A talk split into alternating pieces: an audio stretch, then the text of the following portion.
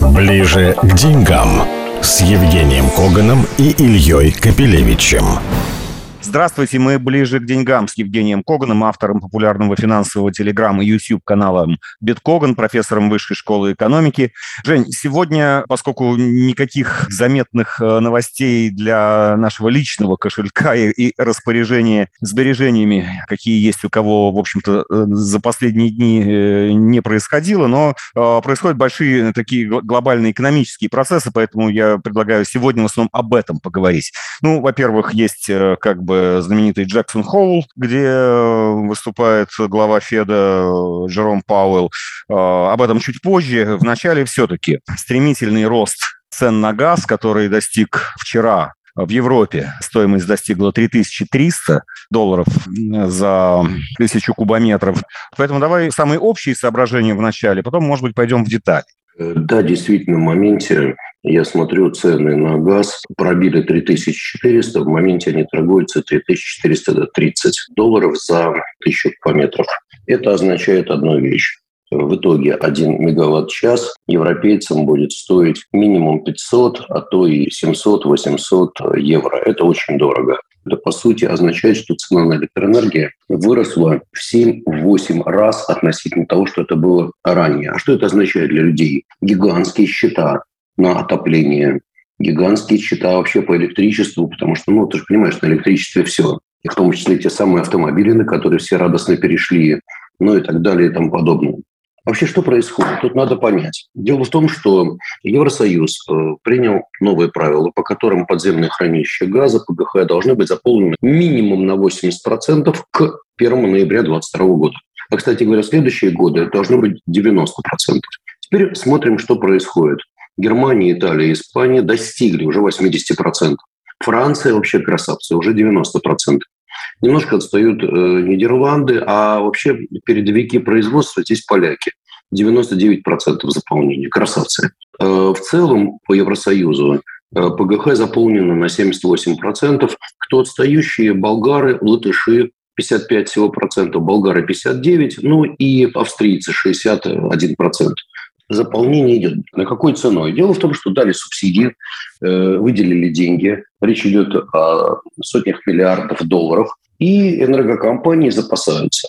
Ну а раз есть огромный спрос и понимание, что надо заполнить, соответственно, ну, все поставщики жируют, и все прибежали со всего мира. Тут и катарцы, тут и ближневосточный газ, имеется в виду газ египетский, газ израильский, тут и норвежский газ, и норвежцы, кстати, они совершенно не собираются давать своим друзьям по несчастью, не скидок, ничего. Вот. Ну и, естественно, СПГ, поставки по СПГ выросли несколько раз. То есть а кто по-настоящему сейчас зарабатывает, это американцы. По данным значит, ряда источников, за 5 месяцев рост экспорта американского СПГ вырос на 150%. Даже несмотря на то, что есть авария на фрипорте вот на этом предприятии, тем не менее такая ситуация. Так что заполнение сейчас будет мощное. Вопрос, э, мы прекрасно понимаем, что если будет холодная зима, а судя по всему, раз такое было жаркое лето, то будет, наверное, действительно холодная зима. Э, вопрос, насколько это хватит. И когда они начнут дозаполнять, и что, возможно, вот эта ситуация может быть не разовой, то есть могут быть колебания. То есть заполнят, после этого цена, разумеется, пойдет вниз. Она может быть и 1000 стать снова, может быть и 900, может еще ниже. То есть волатильность будет бешеная. Но в тот момент, если пойдут морозы реальные, вот мы увидим, что, пожалуй, потребление снова пойдет наверх. Ну, короче говоря, мы обречены на качели. Точнее, европейцы, англичане, ну и, собственно говоря, весь мир. Потому что если где-то очень дорого, то одновременно с этим, ну, значит, становится дорого везде. Есть Я все-таки один э, важный тезис сейчас приведу. Заполнение хранилищ вообще не гарантирует э, нормальное функционирование европейской экономики в течение зимы. Оно гарантирует выживание в течение двух, максимум трех месяцев. Э, в случае, если вдруг поставки останавливаются.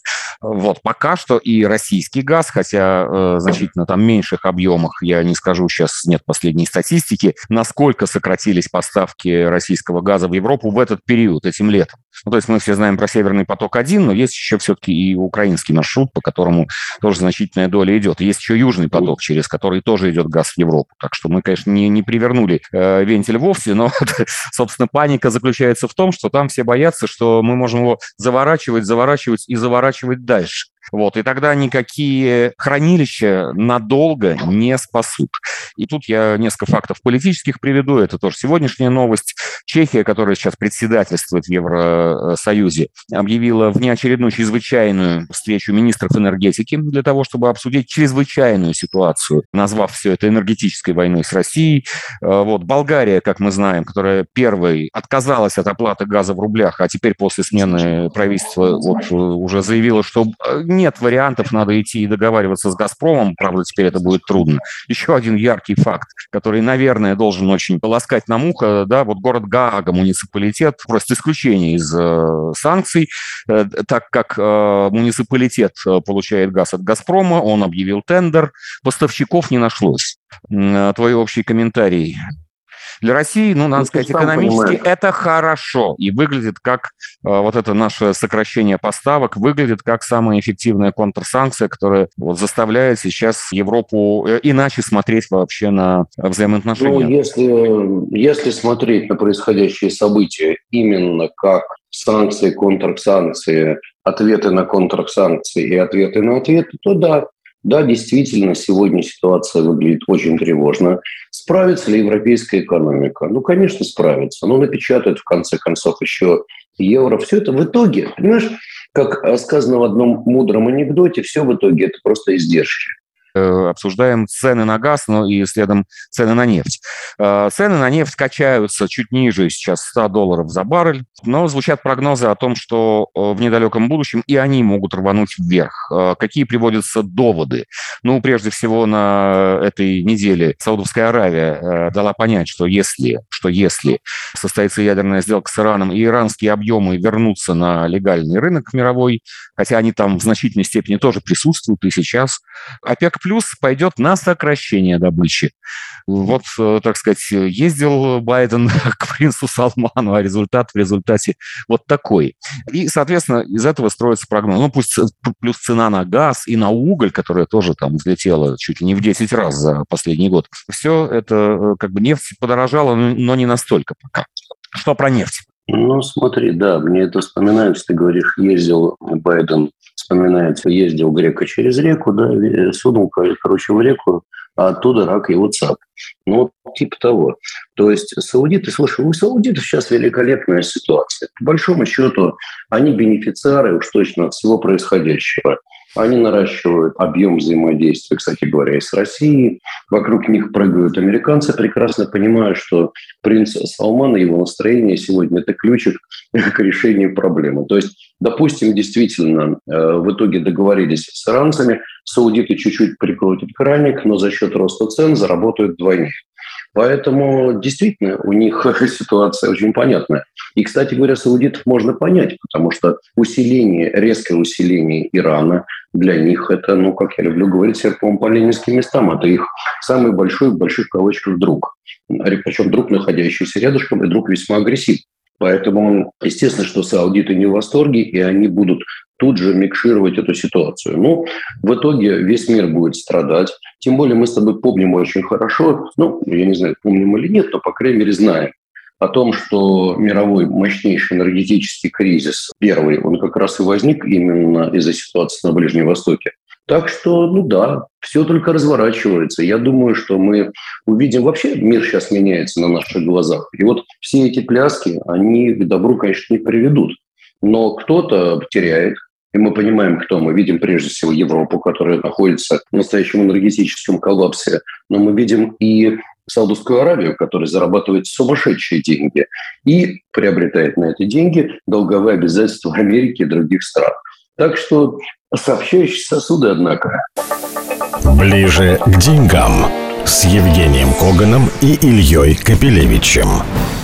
Давай ближе к нашим деньгам перейдем. Вот эта вся конъюнктура, конечно, настраивает на то, что несмотря на, конечно, сложную ситуацию в российской экономике и с, безусловно, с торможением целого ряда промышленных отраслей из-за распада торговых связей, тем не менее, вот, этот, вот, вот эта ситуация с ценами на энергоносители на какую-то, как минимум, кратко, а может быть и среднесрочную перспективу позволяет э, там России э, и российской экономике ну, дышать более-менее ровно. И как ты думаешь, э, укрепление рубля к которому, в общем, наши финансовые власти так стремятся и так его пытаются подтолкнуть, значит, вот рассказами о том, что еще чуть-чуть, и в сентябре появится новое бюджетное правило, и Минфин снова выйдет на рынок и начнет снимать сверхдоходы нефтегазовые для того, чтобы балансировать курс, чтобы он, так сказать, не обвалился когда-нибудь потом, когда эти цены когда-нибудь изменятся, и потоки, соответственно, денежные будут не такими. Вот. Но вот как-то кажется, что трудно будет сдвинуть курс доллара в России дальше 60 рублей выше? А, нет, ну я думаю, я думаю, что в действительности а, ситуация будет достаточно быстро меняться. Илюш, понимаешь, какая интересная штука? Когда все только начиналось, мы были уверены, что у нас очень скоро курс будет 100, 120, 150 и так далее. Сейчас мы говорим о том, как бы удержать этот уровень 60 и как бы 50 не стало. Я думаю, что мир гораздо сложнее, гораздо динамичнее. И, во-первых, я думаю, что если действительно бюджетное правило 2 начнет работать, то лично мой прогноз, что мы уже в октябре увидим курс 70. Это во-первых. Для этого просто нужно очень захотеть, и э, я думаю, что проблем больших не будет. Сегодня у Минфина, ну и, соответственно, у ЦБ связаны руки. Они не могут этого реально сделать. Но смотри, те снятия ограничений, которые, в общем-то, они сделали, ну, то есть любой сейчас, то есть показали, например, у нас большой отток капитала.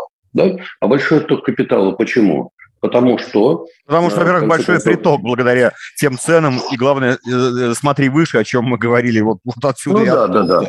Но, приток но, но, огромный. Да, но отток капитала, он э, стимулирован государством. Там все сказали, ребята, у вас есть доллары, пожалуйста, хотите, переводите за границу. Ну, население с энтузиазмом, естественно, стало делать. Вот тебе отток. Но в итоге чего добились? Вот приходит население рубли, люди спокойно покупают доллары и перегоняют куда хотят в пределах миллиона долларов. Отлично. В итоге Минфин смог добиться хотя бы стабилизации, то есть рубль перестал укрепляться. Это уже неплохо, потому что мы прекрасно понимаем, что для экспортеров и для доходов бюджета нынешний курс – это катастрофа. Поэтому ситуация выглядит таким образом. Я думаю, что наши власти смогут справиться с этой проблемой, и я убежден, еще раз говорю, что будет поставлено нормальное, так сказать, русло, вот это бюджетное правило 2. Плюс я не думаю, что а, цены на нефть будут очень долго такими высокими. Смотри, в Европе идет рецессия, в Америке идет рецессия. Я думаю, что еще во многих странах, э, в Англии, естественно, тоже, э, начнется довольно серьезная рецессия, и это будет влиять очень серьезно на цены на нефть. Поэтому я не говорю о том, что они упадут сильно, но, возможно, они начнут стагнировать. И газ после заполнения, опять же, вот этих вот объемов, вполне возможно, что немножко пойдет вниз, а может и немножко. И это будет означать, что в итоге э, ситуация с валютой у нас более-менее стабилизируется, и мы увидим те курсы, которые более предпочтительны. А здесь далее важно четко управлять этими процессами, ну и посмотрим, как наши власти умеют здесь динамично как раз работать. Хорошо, Женя, давай теперь, собственно, вот к американскому Федрезерву, к Джексон Холлу и состоявшемуся уже на данный момент выступлению Джерома Пауэлла. Э, ожидания были, что, вопреки предыдущим ожиданиям, что все-таки Федрезерв заявит продолжение жесткой политики, повышение процентной ставки и количественное ужесточение. И, э, в общем-то, судя по всему, Джером Пауэлл э, эти ожидания подтвердил. А раньше были другие ожидания. вот, ну, там было два варианта, если честно. Вариант первый, что он будет жестить, и он четко скажет, ребята, задавим, так сказать, эту гадюку инфляцию, в ее логове будем бескомпромиссно бороться, не жалея живота своего. Вариант второй, что будет такой полуголуб, полуястреб, но, в общем, будем посмотреть на ситуацию. Ну, как оказалось, он скорее пропел именно, э, скорее, больше ястребинные нотки были в его выступлениях. Но, собственно говоря, это уже было понятно, потому что вчера выступали, сейчас же идет Джексон Холл, и, соответственно, все, кому не лень, все выступают. Выступал и Бостик, и Буллард, и другие, то есть руководители отдельных банков. И все они говорили о том, особенно Буллард, самый большой ясный, что вообще надо доводить до 4% ставку. А ты понимаешь, что такое 4%? Это значит еще как минимум три повышения на 50 базисных пунктов или там... Одно, Если сразу к итогу, это значит переток денег с фондового рынка, из э, рынка акций в первую очередь, на депозиты, которые вновь становятся, так сказать, ну, депозиты, не депозиты, да, но да. в облигации. В общем, это, что сегодня мы и видим, какая реакция. И еще мы видим очень важную вещь. Мы видим, что незадолго до выступления Пауэлла, в принципе, доходности американских десятилеток стремительно росли. Они сейчас на уровне примерно чуть ниже, чем 3,1%. Э, Это много. Кстати говоря, летят вверх еще доходности немецких десятилеток что тоже подтверждает опасения на раскручивание инфляции, на подъем ставки в Европе. Так что, э, смотри, фондовые рынки на все это реагируют без энтузиазма. То есть уже в настоящий момент у нас снижение по индексу S&P на 1,4%, ну то есть полетели. Я не могу сказать, что это падение сейчас будет затяжным и страшным, я в этом не могу быть уверен. Но на всякий случай, везде, где только можно, я выступаю и говорю, ребята, страхуйтесь, увеличивайте долю кэша, не залезайте в кредиты, покупайте, если можно, страховочные инструменты, если у вас есть возможность, или сидите в каких-то надежных облигациях и, ради бога, не пирамидитесь. Вот э, избегайте хорошо. любого риска. Понятно, Жень. Вот на простые, простые вещи это, конечно, паритет доллара и евро, и такая, значит, жесткая политика Федрезерва, наверное, будет означать, что у евро нет шансов вернуться и стать дороже доллара, а скорее наоборот. Вот давай несколько слов об этом. Кстати, не только евро, еще и британского фунта, который тоже со свистом летит вниз. Обе ну, Кстати, валюты, и юань на этой неделе э, снижал, не скажем, не скажем падал, но снижался по отношению к доллару. А, а юань нам теперь очень важен и интересен. Ты знаешь, я посмотрел динамику юаня относительно того же доллара. Ну, снижаются, но отнюдь не настолько драматично. Ну да, сейчас он 6,9. Кстати говоря, все границы движения юаня за последние 5 лет 6,3 – это укрепление максимальное, 6, и, ну и 7 – это где-то минимальное значение. Ну, по-хорошему, Коридор 10%, в пределах 10%. Это, да, и это за 5 лет последних. Это очень серьезно.